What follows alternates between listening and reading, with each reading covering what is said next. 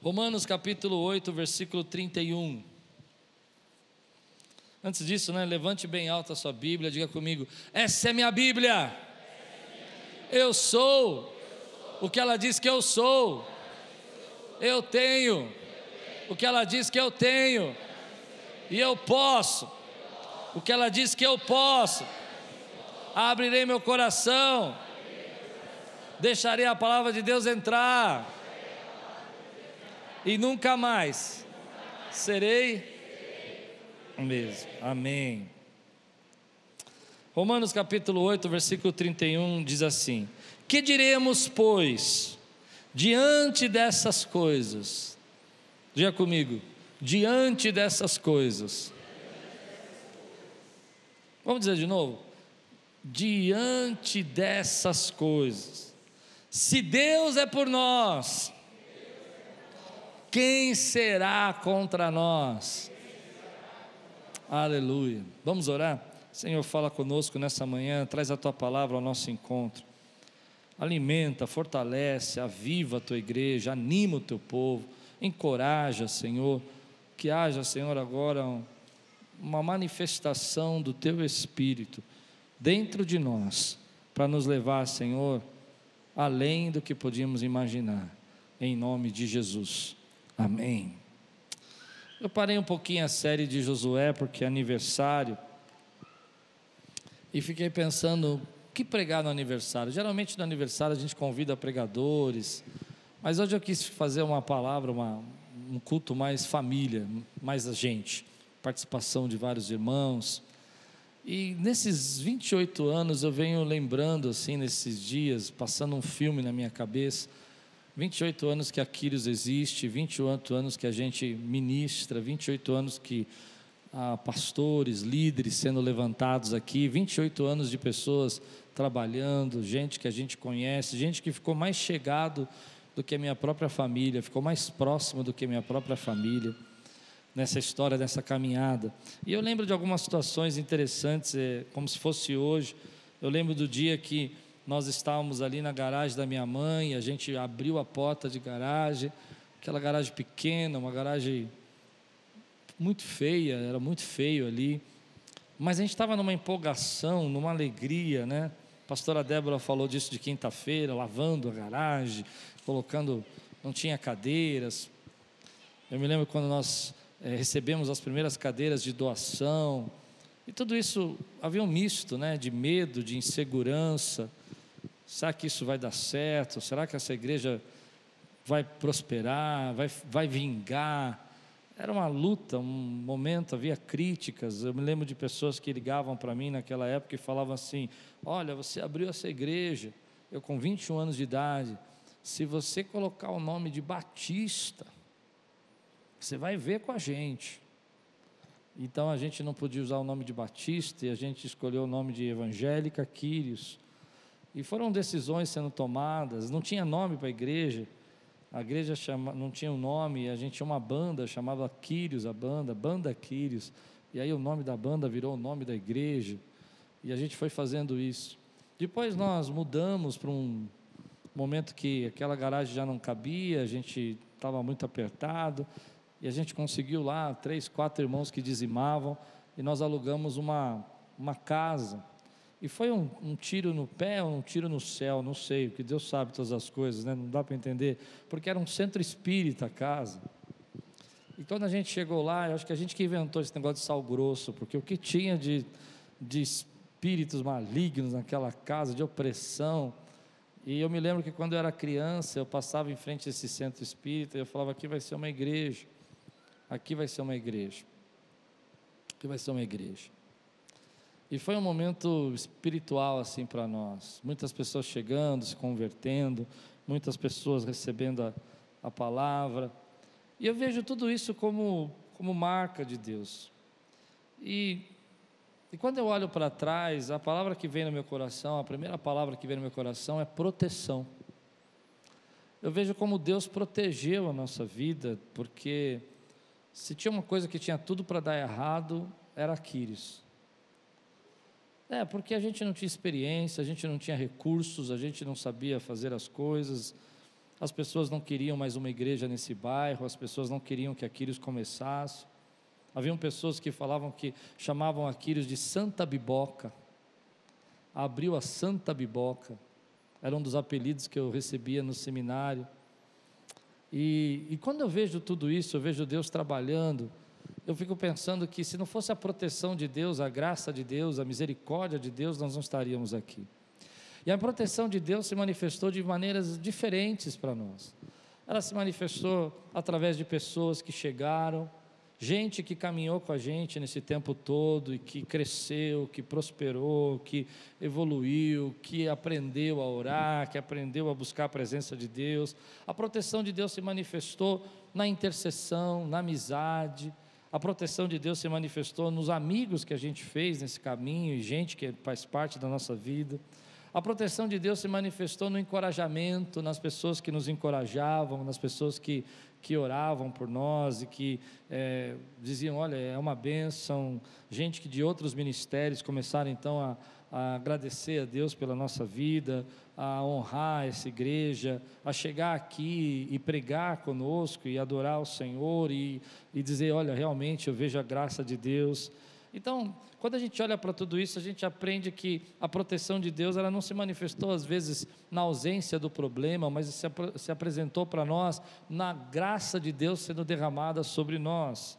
E apesar de tantas lutas, de tantas batalhas, a boa mão de Deus estava lá. Eu me lembro que quando a gente alugou o prédio da igreja da criança, e Deus tinha falado que era lá, e eu tinha 30 anos de idade, e Deus falou que era lá, e eu liguei para a proprietária, eu sou um pouco tímido, e ela queria 6.500 reais na época, era muito dinheiro, a nossa arrecadação toda era 9 mil reais, e a gente tinha que pagar 6.500, não tinha como fazer, tinha que pagar água, tinha que pagar luz, então eu liguei para a proprietária e falei assim, oh, eu quero alugar o seu prédio, e eu vou pagar 4.500 reais, e ela disse, mas por que você vai pagar 4.500 reais se o prédio vale 6.500? Porque Deus mandou eu pagar 4.500 reais, e a proprietária diz: Bom, se Deus mandou, quem sou eu para discutir? Essa era a proteção de Deus na nossa vida. Quando nós alugamos esse prédio aqui, o proprietário queria 36 mil reais desse prédio. E eu falei, Deus tinha me dado um número no coração, 20 e poucos mil, 21 é mil, se eu não me engano, 22, 23, 23. E então eu chamei o seu José aqui, uma benção, né? O Alex estava lá, Ricardo. E eu falei, seu José, é o seguinte, nós vamos alugar por 23 mil. Ele falou, não, mas o prédio vale 36. Seu José, eu vou pagar 23. Ele disse, mas é 36. Seu José, 23. Ele disse 36. Eu falei, então acabamos a reunião, muito obrigado. Obrigado por senhor ter vindo, desculpa perder o seu tempo. E levantei e fui né, saindo. Ele falou, senta, senta, jovem, você é muito agitado. E aí, graças a Deus pela vida do seu José, da família dele, que Deus abençoe a vida deles, porque eles têm nos ajudado bastante aqui, têm sido muito colaboradores conosco nesse prédio, né, Alex? Tudo isso eu vejo sinais da marca e da proteção de Deus. E quando eu vejo, pensando em tudo que Deus falou conosco esse ano, as pregações que Deus me deu, eu percebi quantas vezes Deus falou conosco que Ele é o Deus que nos protege. Deus falou conosco que Ele é o Deus que nos protege. Quando nós estudávamos pela vida de Jacó, e Jacó estava eh, lutando com o anjo, e, e guerreando e voltando, e Isaú estava para encontrar com ele, e a graça e a boa mão de Deus estava com a vida de Jacó, fazendo ele prosperar, fazendo ele se tornar um campeão com Deus. Deus falou que Ele estava conosco quando a gente estava estudando esse ano também, sobre a palavra do, do Senhor, que diz que Ele é o bom pastor, e o bom pastor dá a vida pelas ovelhas. E Deus falou conosco que Ele que ele pula na frente do lobo, ele enfrenta os lobos dessa vida para nos guardar, nos proteger. Deus falou que estava conosco agora há pouco tempo, quando nós falamos assim, que o comandante veio e se manifestou para que as muralhas de Jericó fossem derrubadas, e o comandante está no nosso meio, e se você precisa de ajuda, o comandante vem e se manifesta, querido. Então Deus está no nosso meio nesse tempo todo operando, e há uma coisa que você precisa saber, há uma coisa que você precisa entender. Eu não sei como você chegou aqui, eu não sei como você está hoje, mas eu tenho algo para dizer para você: a proteção de Deus está derramada sobre sua vida, Deus está protegendo você, Deus está guardando você, Deus está. Se eu posso olhar para trás e posso dizer para você, o que eu aprendo na minha vida é que há lutas, há batalhas, há tempos difíceis, há tempos de alegria, há tempos de paz e de conquista, mas a proteção de Deus esteja todos os dias ah, derramado sobre a nossa vida. Então, olha, aprenda algo com a nossa história. Deus continua protegendo e guardando a sua vida. Deus continua amparando você. Aonde você estaria se não fosse a graça de Deus? Eu gostei muito da palavra do pastor antes quinta-feira quando ele disse assim: "Sabe, eu não consigo imaginar aonde eu estaria, quem eu seria se não fosse Aquiles e a graça de Deus na vida da Aquiles, porque a proteção de Deus guardou a nossa vida e o Deus que te protegeu ontem, o Deus que te protege hoje, vai proteger você amanhã. Você está debaixo dessa graça e dessa proteção de Deus, meu irmão. Então, às vezes a gente chega e fica preocupado com a nossa vida, e aí tem um, esse texto vai falar assim: se Deus é por nós, eu queria dizer algo para você hoje com toda ousadia, eu tiraria o se, depois de tudo isso que nós passamos, e diria para você: Deus é por nós, Deus é pela tua vida, Deus é pela tua casa, Deus é pela tua família, Deus é pelo teu ministério, Deus é pela, por essa igreja, querido, Deus é por nós. Não tem si para mim, Deus é por nós. Se você tem alguma dúvida, eu vou dizer para você: arranca fora essa dúvida do teu coração. Deus é por nós. Talvez você esteja aqui pensando hoje: como eu vou enfrentar esse ano que vem? Deus é por nós. Talvez você esteja pensando, como é que a gente conseguiu viver tudo isso? Eu tenho amigos que perguntam, como é que vocês conseguem fazer tudo isso que vocês fazem? Como é que vocês têm é, recursos, condições, pessoas? Eu digo, Deus é por nós.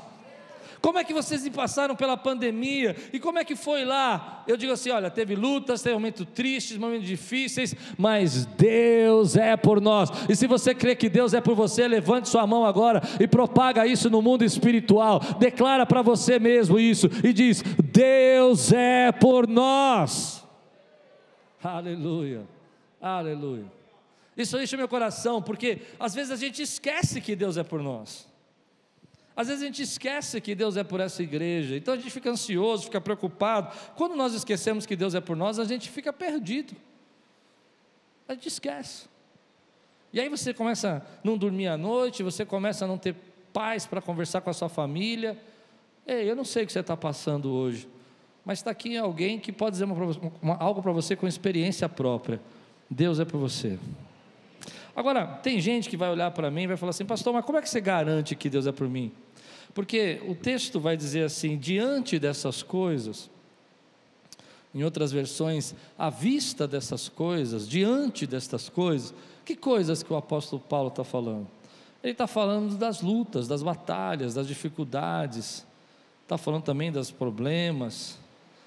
Às vezes a gente, a gente olha para isso e fala, Pastor, à vista das coisas que nós passamos, esses dois anos de pandemia, à vista das coisas que têm acontecido, como é que o senhor pode me garantir que Deus é por mim? Como é que o senhor pode declarar isso que Deus é por nós? Bom, eu comecei falando da minha experiência. Olhando para trás, eu vejo que se Deus não fosse por nós, nós não estaríamos aqui. Se Deus não fosse por nós, nós não estaríamos nesse lugar. Eu não estaria aqui. Mas há uma lição aqui no, nesse texto que Paulo vai dar algumas razões porque Deus é por nós. Eu vou correr um pouco hoje. A primeira razão, eu separei quatro, tem mais, mas a primeira razão que Deus é por nós e que isso precisa ficar claro para você, que Deus é por sua vida, que Deus está a seu favor, é que Ele deu seu Filho por nós. Então você precisa entender isso de uma vez por todas. Quando Deus diz que ele entregou o seu filho por nós. Paulo vai entender isso numa dimensão do espírito que, que é muito profunda. Ele fala assim: se, se ele não negou o seu próprio filho, como não nos dará juntamente com ele todas as demais coisas? Você precisa entender isso. Isso foi o fator que determinou a mudança da tua vida. Ele entregou o filho dele para morrer naquela cruz para que você pudesse ter o direito de ser chamado filho de Deus. E é por isso que eu não, não consigo acreditar que depois que você entendeu que Deus entregou seu filho por você, você possa viver uma vida comum.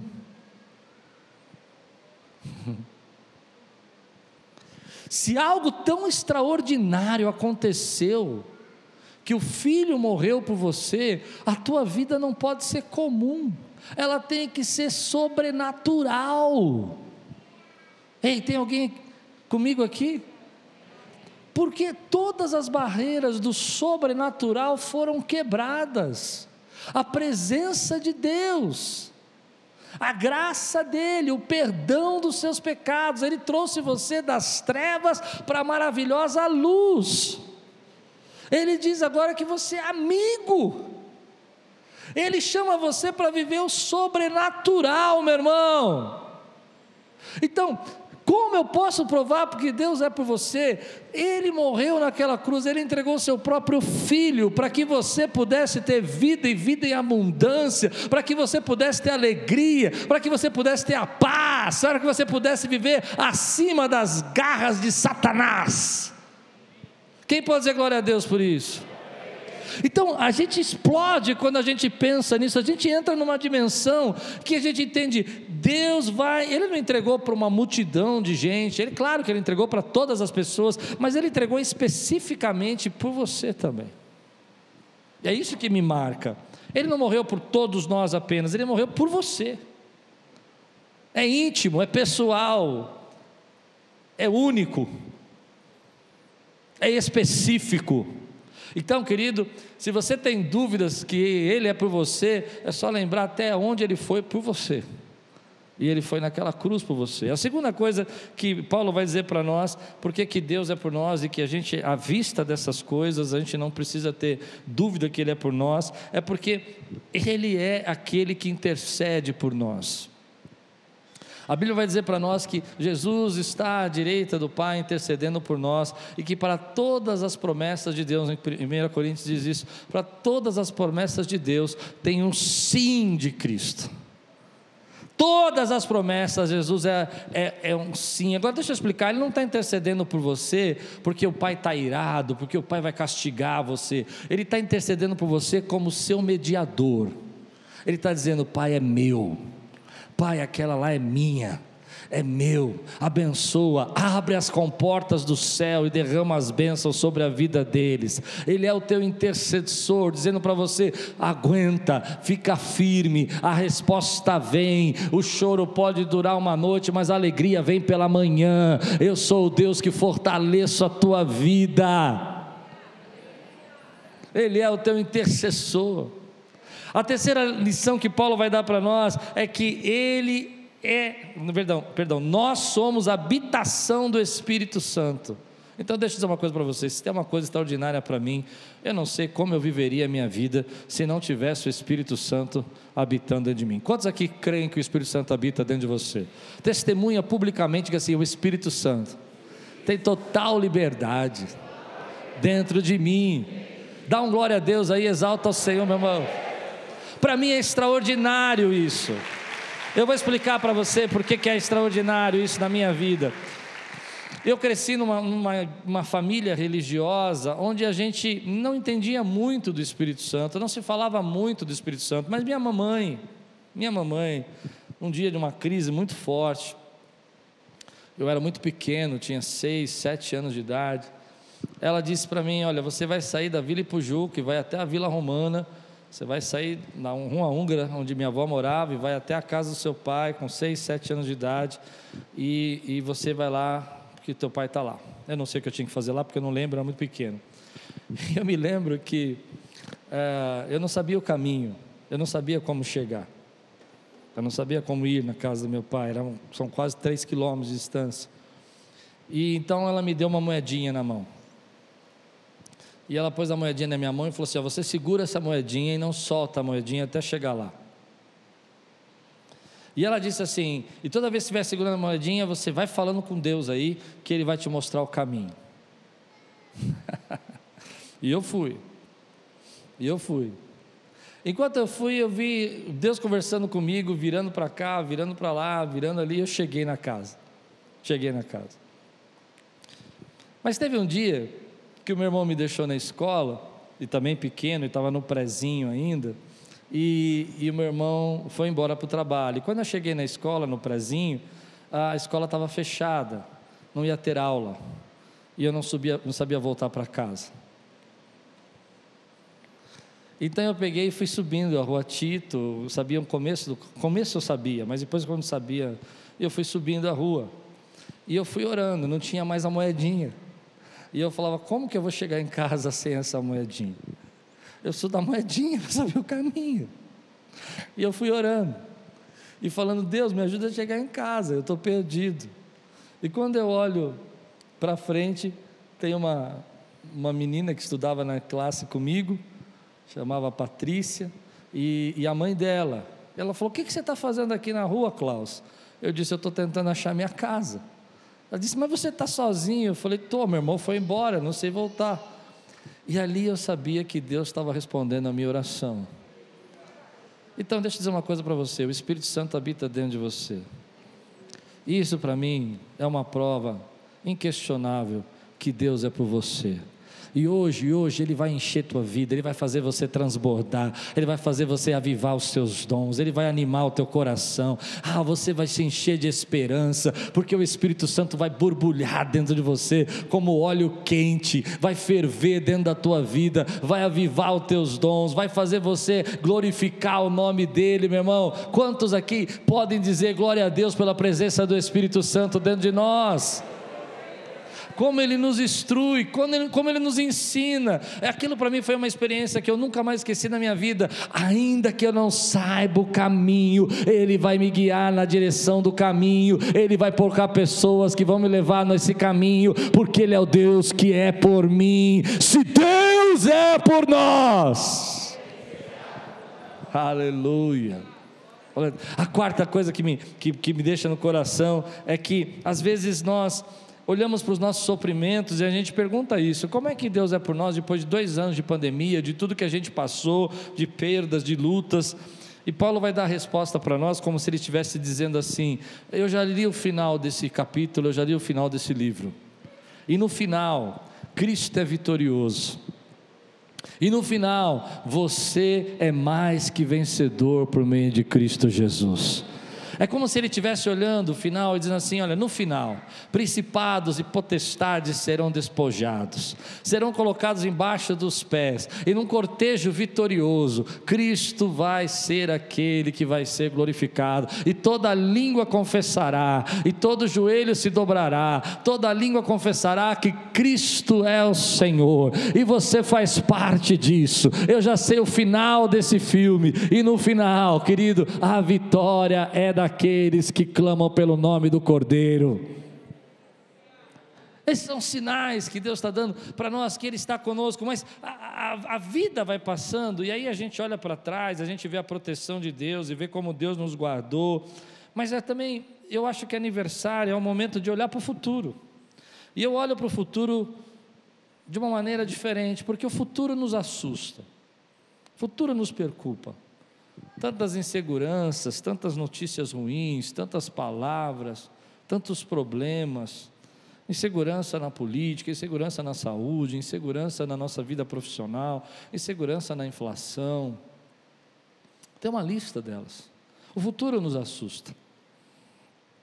Mas há uma palavra nesse texto que, que fica, se faz necessária para esse momento, para a minha vida e para a sua vida. Deus está ao nosso favor e nunca contra. Se você olhar para todas as nossas histórias, você vai ver que o passado vai nos ensinar isso. Às vezes ele nos corrige, às vezes ele disciplina, às vezes ele puxa a tua orelha, mas mesmo quando ele puxa a tua orelha, ele está sempre a teu favor, nunca contra.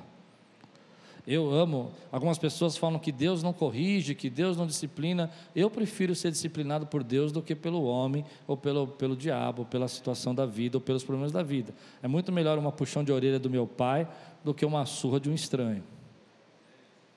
Amém, queridos? Então, eu creio que nesse processo de Deus, Deus vai falar para você: ei, você não percebeu ainda que eu sempre estive a favor e nunca contra você?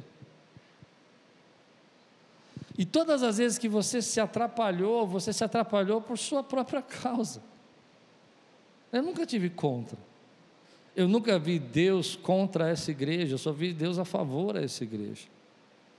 Algumas pessoas, no começo da nossa igreja, porque eu era muito jovem, falavam: Deus vai condenar, Deus vai castigar. Eu nunca vi Deus fazer isso, só vi Deus abençoar, transformar, curar, salvar, restaurar, multiplicar, abençoar. Esse é o nosso Deus. Então levanta a tua mão e diga para você mesmo: Deus é meu favor e não contra. Você precisa colocar isso na sua cabeça, porque às vezes a gente esquece. Por que, que a gente esquece, pastor? Porque você começa a viver uma vida ansiosa, preocupada, desesperada, achando que tem que enfrentar tudo sozinho, que os seus problemas nunca vão ser resolvidos, que você nunca vai ter é, é, é, é paz no seu coração, porque você esqueceu que Deus é seu favor e não contra você. Apesar de tudo isso que nós passamos, apesar de todas as lutas que nós enfrentamos, como eu disse, a boa mão de Deus continua operando. E a gente sabe que o texto vai dizer para nós: se Deus é por nós, quem será contra? Ou seja, existem pessoas que querem ser contra, mas quem será possível parar o poder de Deus na sua vida? Agindo Ele, quem impedirá? Quem impedirá?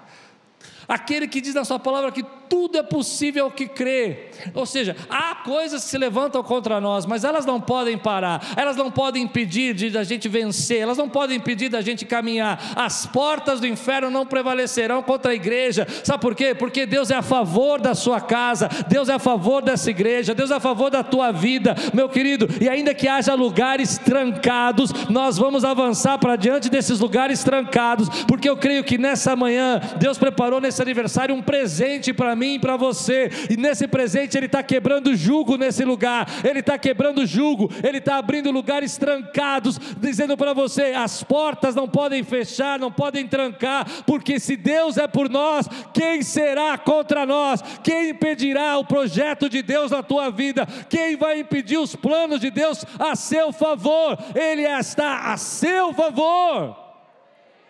Aleluia. Então, quantas vezes a gente não consegue enxergar isso? E, e eu começo a olhar para isso e fico pensando: como é que vai ser o futuro? Então, eu olho para o futuro com esperança. Eu olho para o futuro com esperança. Eu, eu não sou alienado das notícias, mas eu olho para o futuro com esperança, porque no futuro eu enxergo assim: eu tenho Deus a meu favor. Esse Deus é por nós. E se você tem dúvida, eu vou dizer para você: jogue fora a sua dúvida, porque não tem como Deus não está nesse negócio. Se não fosse a misericórdia de Deus, nós não estaríamos aqui.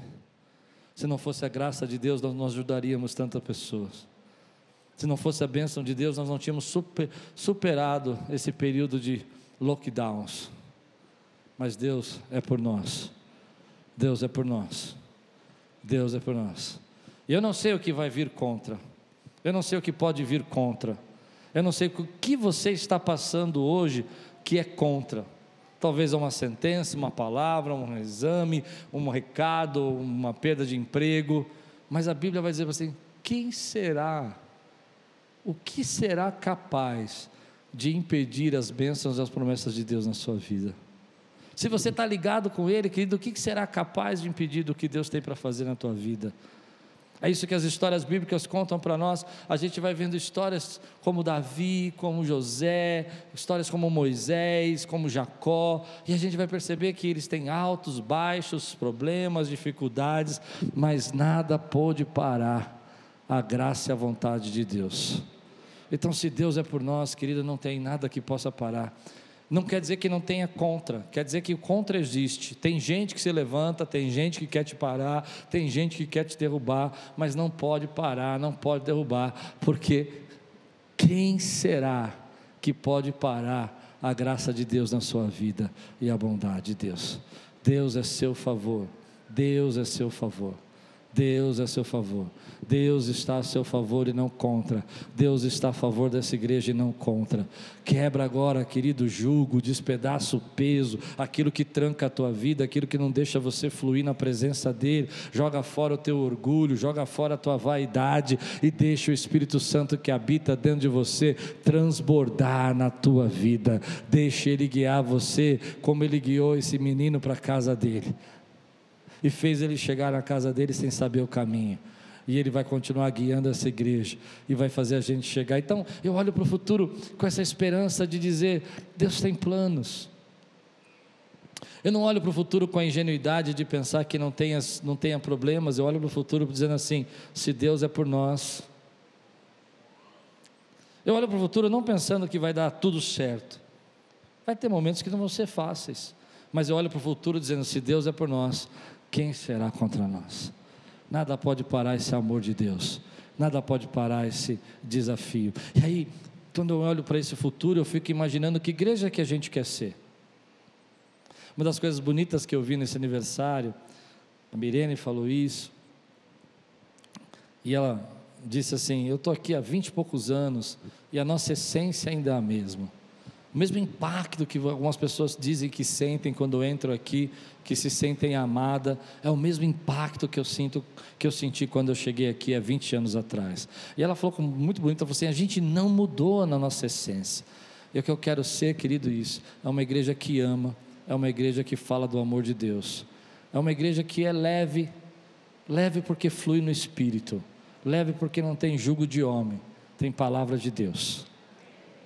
Leve, querido, porque a gente leva a sério a palavra, mas a gente trata o nosso irmão como irmão e não como rival. Uma das coisas que Deus tem falado muito nesse tempo é que a Aquiles é uma igreja que é para apoiar a sua família, a sua casa, é para apoiar a sua, sua vida com, com seus filhos, e não para competir com a sua família, e não para separar você da sua casa, é para abençoar a tua família. Então a igreja que eu quero ser, querida, é aquela igreja que ganha almas eu achei esse telão lindo. Fiquei feliz com esse telão. Achei maravilhoso. Mas eu queria que cada bolinha que tem naquele telão para fazer essa imagem fosse uma vida que a gente ganhasse o ano que vem. Ah, acho que você não entendeu o que eu disse. Se cada bolinha, toda vez que você olhar para esse telão e ver uma bolinha pequenininha ali que faz a imagem, você imaginasse alguém da sua família que está sendo salva, que está sendo tirada do inferno. Quem pode dizer amém por isso, querido? Porque eu creio nisso, querido. As pessoas tentam me explicar isso. Eu tenho amigos queridos que tentam me explicar, mas eu não consigo ler textos da Bíblia, não consigo ler as palavras de Jesus sem dizer para você que nós temos que pregar o Evangelho, porque tem gente indo para o inferno. Embora tem gente falando que não exista isso, Jesus falou claramente na palavra dele que vai separar as ovelhas dos cabritos, está lá, está escrito, ele falou, não falou? Então, querido, sabe o que vai encher meu coração e enche meu coração é que os próximos anos sejam anos de colheita, porque a seara é grande, querido, e tem muita gente que precisa ser salva. Tem gente na sua casa que precisa ser restaurada, tem gente na sua família, tem gente no seu trabalho, e Deus vai usar a nossa vida. E se Deus é por nós, ninguém, ninguém, Ninguém pode parar a graça de Deus, ninguém pode parar a bondade de Deus. Então, deixa eu dizer uma coisa para você sair com essa palavra no seu coração. Agora eu vou terminar assim. Querido, Deus está sempre a seu favor, nunca contra. Se você tem dúvida da proteção de Deus, é só você pensar aonde nós estaríamos se não fosse a proteção de Deus. E que se hoje você está preocupado com o teu futuro, lembra que você tem um Deus a seu favor, que é um comandante, é um general de guerra é aquele que é o bom pastor que dá a vida pelas ovelhas e que diz para você: Eu sou por você, nada pode parar a minha bênção na sua vida. Você recebe essa palavra hoje na sua vida, querido? Aleluia. Então, a minha esperança pro, no futuro, a igreja que a gente quer ser, é essa igreja do amor, que a gente já é, só espalhar, só levar, só deixar chegar na casa e Deus transforma a vida das pessoas. Eu vou fazer um desafio para você. Eu, eu, eu acho que coisas materiais são bênçãos para a igreja, mas não tem nada que substitui vidas sendo salvas. E se você crê que Deus vai salvar pessoas através da sua vida, que Ele pode te usar que o Espírito Santo tem liberdade na sua vida, que você sabe que o Pai intercede por você e que Ele vai usar você segundo os teus dons, que nessa manhã Ele vai avivar os seus talentos, Ele vai avivar a sua paixão, que os intercessores vão orar em profundidade, que os, que os nossos levitas vão louvar em profundidade, há um, há um nível maior, há algo novo chegando nesse lugar, há um nível mais profundo de Deus, eu vejo isso, Deus trazendo essa igreja para uma maturidade diferente, chegou um tempo de quebrar julgos e Deus levar você para essa maturidade, querido, onde você vai ver respostas da sua oração, que você nunca imaginou que Deus responderia tão rapidamente às suas orações. E se você crê que Deus pode usar a tua vida dessa maneira para quebrar julgos, para levantar, querido, a palavra dele, salvar que seja o ano que vem um ano onde as pessoas sejam tiradas das trevas para as maravilhosa luz de Jesus. Você vai ser aquele agente de Deus que tira pessoas das trevas e apresenta a graça de Deus. E se Deus pode usar a tua vida, querido, para isso, se você está disposto a ser esse instrumento de Deus, se você está disposto a dizer: se Deus é por nós, quem será contra nós? Nós podemos avançar. Esses 28 anos vão, não vão ser nada diante do que Deus vai fazer nos próximos três anos dessa igreja. Se você crê que Deus vai usar a sua vida dessa maneira, fica de pé no teu lugar. Eu quero orar com você agora, quero abençoar. Deus pode te usar, Deus pode te usar, Deus pode te usar. Levanta a tua mão e diz assim: se Deus é por nós, quem será contra nós? Vamos dizer assim, Quírios, se Deus é por nós, quem será contra nós? Dá um brado nesse lugar, glorifica o Senhor.